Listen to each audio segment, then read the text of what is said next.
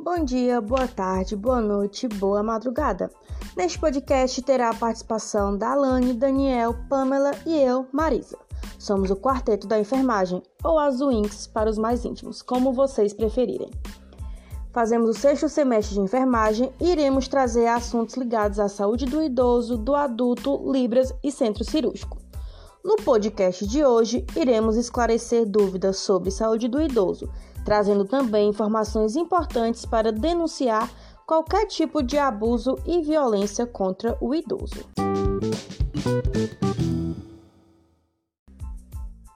A violência apresenta grande magnitude, gravidade e causa enorme impacto social sobre a saúde do indivíduo e da sociedade, atingindo especialmente e de forma continuada mulheres, crianças, adolescentes, pessoas idosas e portadoras de deficiência, sendo por isso considerada como um problema de saúde pública. A cada 10 minutos, um idoso sofre qualquer tipo de violência no Brasil. Por dia, 41 idosos morrem vítimas de violência. Em 2016, o Disque 100 recebeu mais de 30 mil denúncias relacionadas a casos de violência contra os idosos. No topo das queixas estão a negligência, 48%, violência psicológica, 26% e violência patrimonial, 20,32%. E o número de denúncias de violência e de maus tratos contra os idosos cresceu 59% no Brasil durante a pandemia do novo coronavírus. Entre março e junho deste ano foram 25.533 denúncias. No mesmo período de 2019 foram 16.039. É alarmante o número de idosos no Brasil, segundo pesquisa do IBGE, é de 23,5 milhões, ou aproximadamente 10 milhões da população. Até 2050, esse percentual vai triplicar e alcançará 30%. Você acha que o país está se preparando para o envelhecimento da população? Acredita que as leis e os novos marcos legais, como o Estatuto do Idoso, contribuirão para a melhoria da qualidade de vida dos idosos?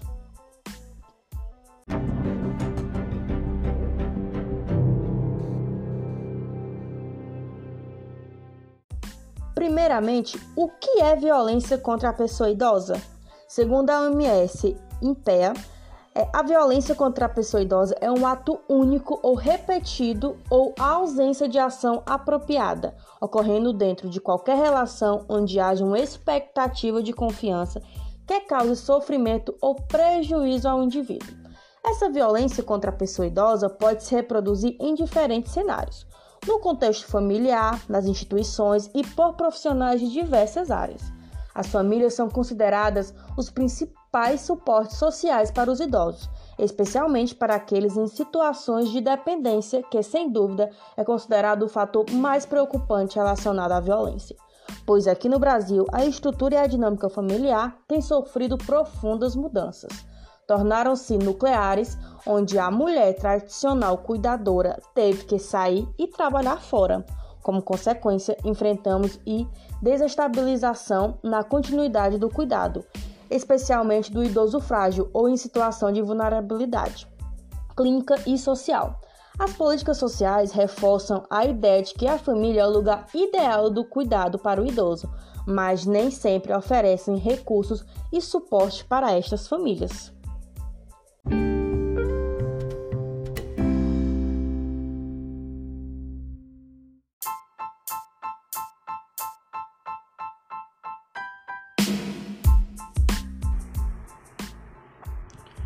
Violência física ou qualquer comportamento que implique agressão física, por exemplo, crime de ofensa à integridade física, maus tratos, sequestro, intervenções e tratamento médico arbitrário. Fiquem ligados nos sinais de possível violência física, como lesões em, sem explicação, como feridas, arranhões, nódulas negras ou cicatrizes recentes, faturas ósseas ou luxações e relatos de excesso de medicamento ou aparente incapacidade para aderir terapêutica, ou seja, as embalagens estão mais cheias do que o esperado, lente e armações dos óculos partidas, sinais de tecido amarrado, isto é, marcas de cordas no pulso E quanto à violência psicológica, ou seja, provocar intencionalmente a pessoa idosa angústia através de ameaças, humilhações ou intimidações de forma verbal ou não verbal. Por exemplo, insultos, ameaça, humilhação, intimidação, isolamento social ou proibições de atividade. A pessoa idosa encontra-se emocionalmente perturbado, aparenta isolamento, insônia ou medo de membros da família ou de outras pessoas, depressão habitual, manifesta uma recusa inexplicável em participar nas atividades normais. Esse tipo de violência é a segunda mais comum entre o público.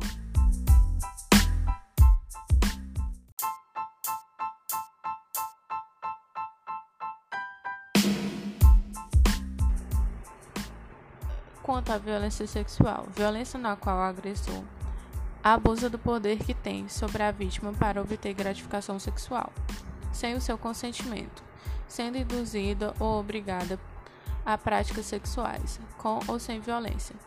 Sinais de possível violência sexual são nódoas negras nos seios ou genitais, doenças venéreas ou infecção genitais inesperadas, hemorragia genital ou anal sem explicação, roupa íntima rasgada ou manchada com sangue.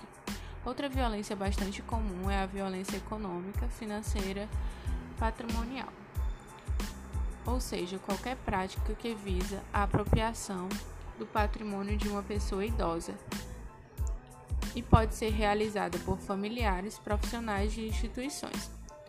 Essa prática força a pessoa a assinar um documento sem explicar para que fim se destina, força a pessoa idosa a acelerar um contrato ou alterar um testamento, força a pessoa idosa a fazer uma procuração e passar para outra pessoa os poderes de mandato, tomar decisões sobre o patrimônio de uma pessoa sem autorização, levantamento significativo da conta da pessoa idosa, mudanças suspeitas de beneficiários de testamentos seguros ou de bens, forçar a pessoa idosa a fazer uma doação nomeada para reserva de vaga ou entrada em equipamentos. Isso por existir muitas ideias que o patrimônio da pessoa idosa é da família e a partir de certa idade essa faz de tudo para administrar os seus bens, atropelando as leis.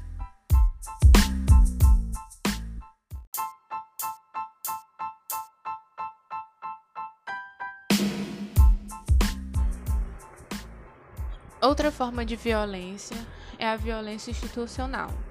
É o tipo de violência que o idoso sofre no transporte público ou em instituições públicas ou privadas que não oferecem tratamento digno e adequado para a sua idade. Por exemplo, não ceder o lugar no transporte coletivo, ser agressivo quando o idoso demora para pedir algo e entre outros.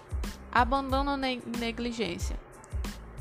É um crime de omissão de auxílio do responsável para a pessoa idosa em providenciar as necessidades básicas necessárias à sua sobrevivência. Por exemplo, o crime de omissão de auxílio e não providência acesso a cuidados de saúde. Sinais de possível negligência e abandono é perda de peso, má nutrição, desidratação, falta de condições de higiene no quarto, encontrar-se sujo ou sem tomar banho, roupas ou agasalhos inaguentados para a estação do ano, desaparecimento do idoso em locais públicos.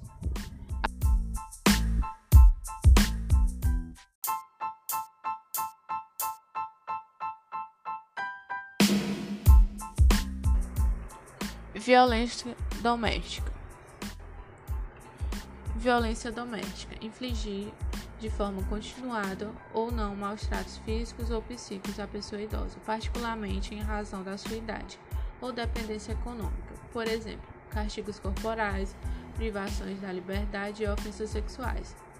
Esse crime de violência doméstica é pública, ou seja, qualquer pessoa que suspeite que a pessoa idosa está sendo vítima desse crime tem a obrigação de, de, de denunciar.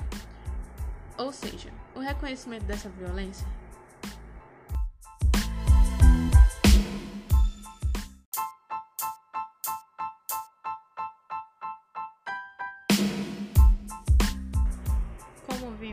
várias formas de violência contra o idoso, e o seu reconhecimento não é fácil, e os profissionais de saúde, principalmente, devem estar bem atentos aos sinais e sintomas que indiquem, lembrando-se não de apenas apontar, mas saber conversar, conscientizar dos seus direitos e proporcionar o melhor atendimento e resolução do problema. Pois um dos maiores problemas da violência contra o idoso é que ele normalmente se acostuma com a situação e não tem consciência de que está sofrendo maus tratos ou também tem medo de denunciar.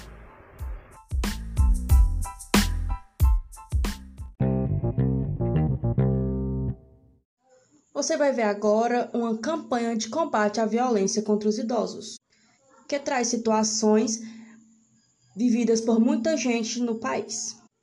O vídeo é do governo do Amazonas. Você vai bater na sua própria mãe? Você não tem esse direito. As mãos que te deram carinho, hoje ameaças com as suas. Denunciar a delegacia do idoso é preciso. Será que eu tenho coragem de denunciar meu próprio filho? Sou velho sim. E daí?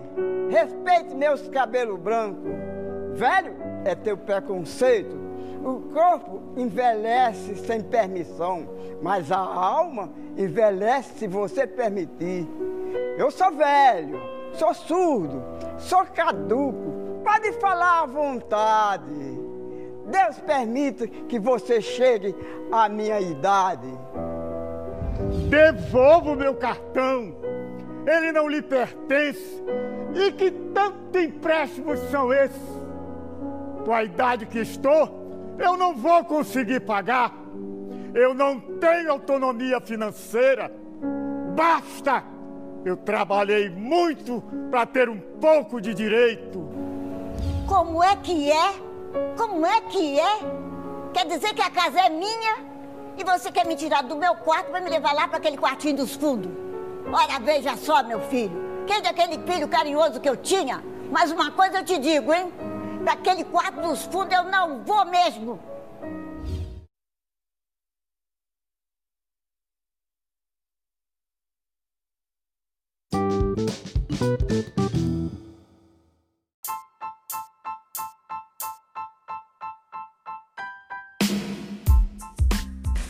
Por que isso acontece e onde?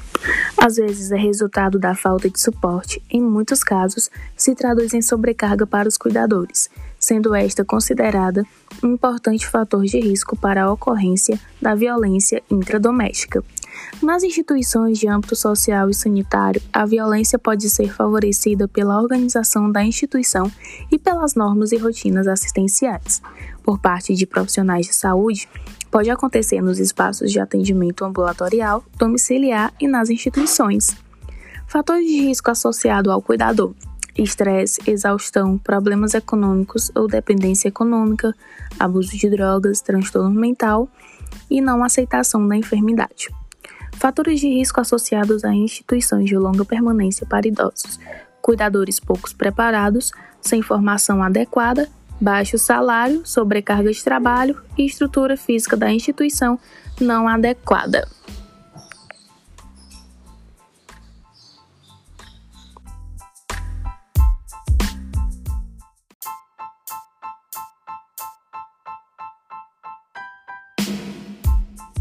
Prevenção da violência contra a pessoa idosa. Além dos órgãos de defesa dos direitos dos idosos, fundamentais no processo de proteção, defesa de direitos e de responsabilidade dos agressores, acreditamos que as políticas públicas possam atuar em três frentes diferentes para tentar modificar este cenário: na prevenção, na identificação ou detecção precoce das vítimas e agressores, na intervenção com medidas afetivas de suporte aos idosos e às famílias.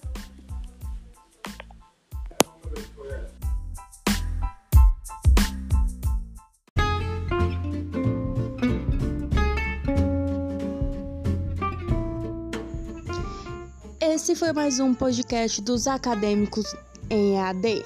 Até a próxima!